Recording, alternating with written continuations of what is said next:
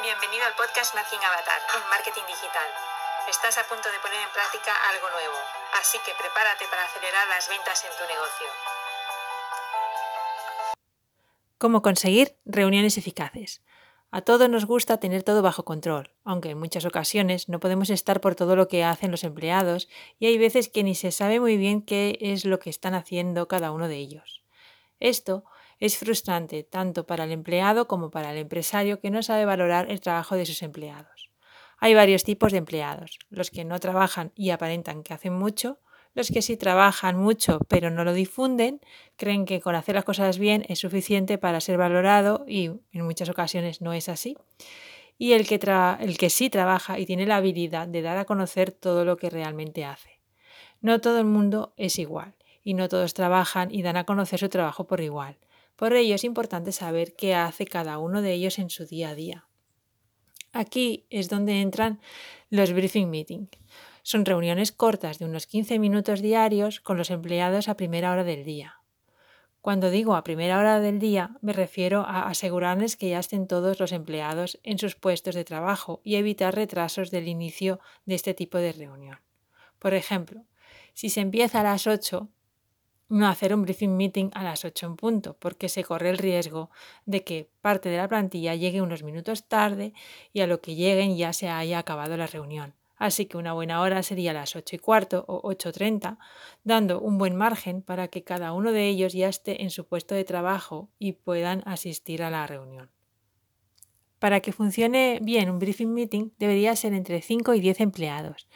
Más de este número de empleados puede que la reunión se transforme en otro tipo de reunión o corre el riesgo de ser una pérdida de tiempo, haciendo micro reuniones parte de la plantilla, explicando qué se ha hecho el fin de semana o cómo fue el partido de fútbol, etc. Este tipo de reuniones se suele hacer de pie, para que la gente no se acomode demasiado e ir a los puntos a tratar.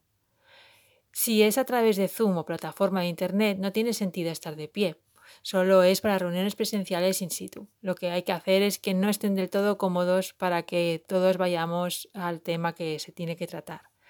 Si estás en casa, puedes estar como mejor te parezca, ya no corre el riesgo de hablar con el de al lado, que es lo que se quiere evitar en este tipo de reuniones.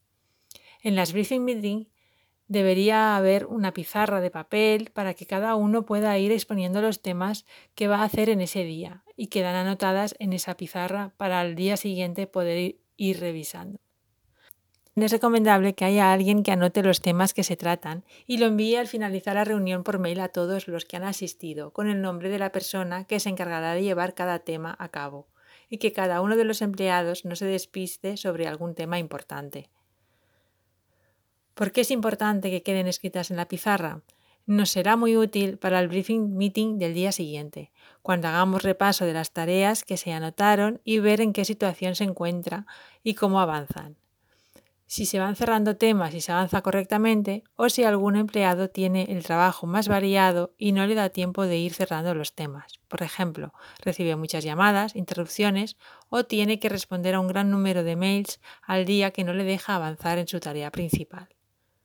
Con los briefing meeting se empieza el día con energía teniendo en cuenta los objetivos y temas a realizar en la jornada. Cada uno de los empleados sabe muy bien qué es lo que tiene que hacer y el jefe en todo momento está informado de ello. Si tienes cualquier consulta, puedes enviarme un mail a markingavatar.gmail.com y te responderé lo antes posible. Gracias por escucharme y te espero en el próximo podcast.